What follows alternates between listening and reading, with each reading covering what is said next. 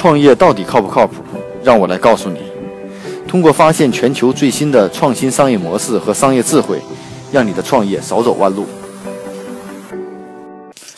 大家好，呃，创业不靠谱。今天继续与你与你分享啊，全球的最具有创意的商业模式。在美国有一款叫做 Hooky 的阅读类 APP，在美国爆红，主打聊天式的小说啊，风靡青少年人群。它从一六年的十二月一日。上榜 A P P 就名列名列 A P P 的这种下载的这种冠军的呃王座，从此呢一直处于美国 A P P Store 排行榜前一百，啊两度位居榜首，在其他欧美国家，包括法国、加拿大、英国、墨西哥也多次位列第一。那这一个 Hookit 的应用到底是什么样一种应用呢？简单来说呢，它是一种叫小说的，就阅读小说的一种应用。但是它的这种小说应用有一段呃非常颠覆式的这种小说的阅读方式啊。具体来说，就是当你打开这个软件，你会发现自己进入了一个聊天式的对故事对话的过程。这个类似于那个 iMessage 的界面，用户无法在其他阅读软件中那样上下翻页，只需要点击屏幕就会出现下一句话。而它吸引读者付费的简单逻辑也很简单。当你读完一定长度以后，还想继续看下去的话，要么等三十分钟，要么付费。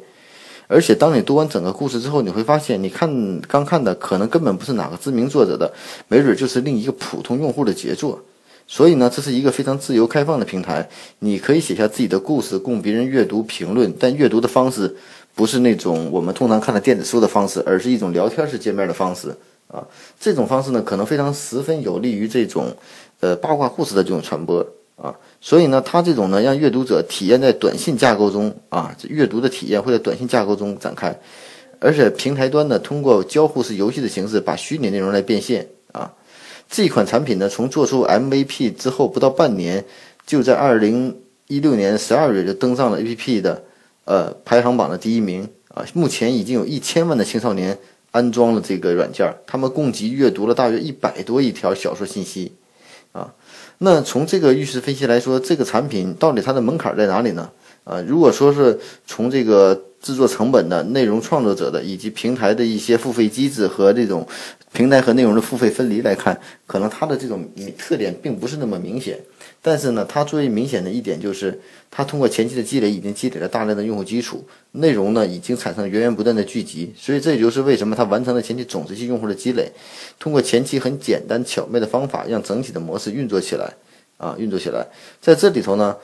我它解决的是什么问题呢？如果如果阅读是一种需求的话，那解决这种需求解决方案并不是一成不变的。随着现在大家在移动的端的 APP 上或手机上花的时间越来越多，你会发现我们传统的阅读电子书，用看豆阅读电子书或者看电子书的方式会发生一些变化啊。所以这个应用呢，你会发现是满足了很多青少年对这种新的方式的这种呃阅读的方式，它改变了人们对阅读体验的方法。并且采用了交互式游戏的方法，让人们感觉到很多的内容就不知道下一秒会发生什么啊，所以这个呢，整体的这种运营情况应该是非常好的啊。那就此案例的分析呢，我们到底有什么样的启发呢？其实从这样来看，我们目前在知识类、在阅读类上有很多这个国内出现很多产品，包括共读类的产品。什么叫共读类的产品呢？就是大家在一个加入一个社群。啊，大家每天读一本书，有人进行领读，大家在这个群中一起读一本书，叫共读。啊，这是我们现在国内的一种学习方式。那这个现在国内像有书啊，其他的软件做的也蛮不错的。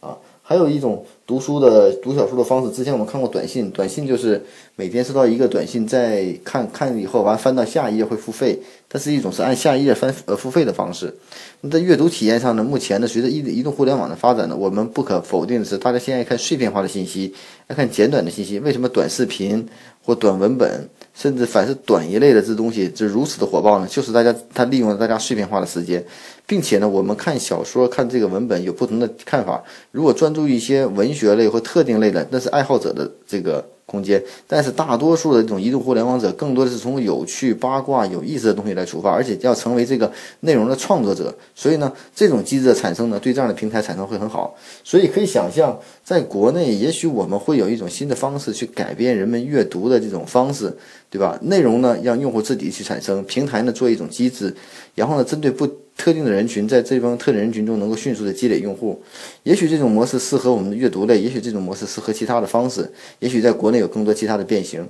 至少呢，像 Hooky 的这种软件，至少能够风靡美国，在北美一些国家用的非常好，至少它受到了很多青少年的这种喜欢啊。当然了，如果说是这个需求阅读的需求还有没有更好的解决方案？我觉得在现实的这种项目中，也许我们会做出更好的解决方案出来，还是利用大量的碎片化时间满足人们移动阅读的需求。关于创业不靠谱，更多的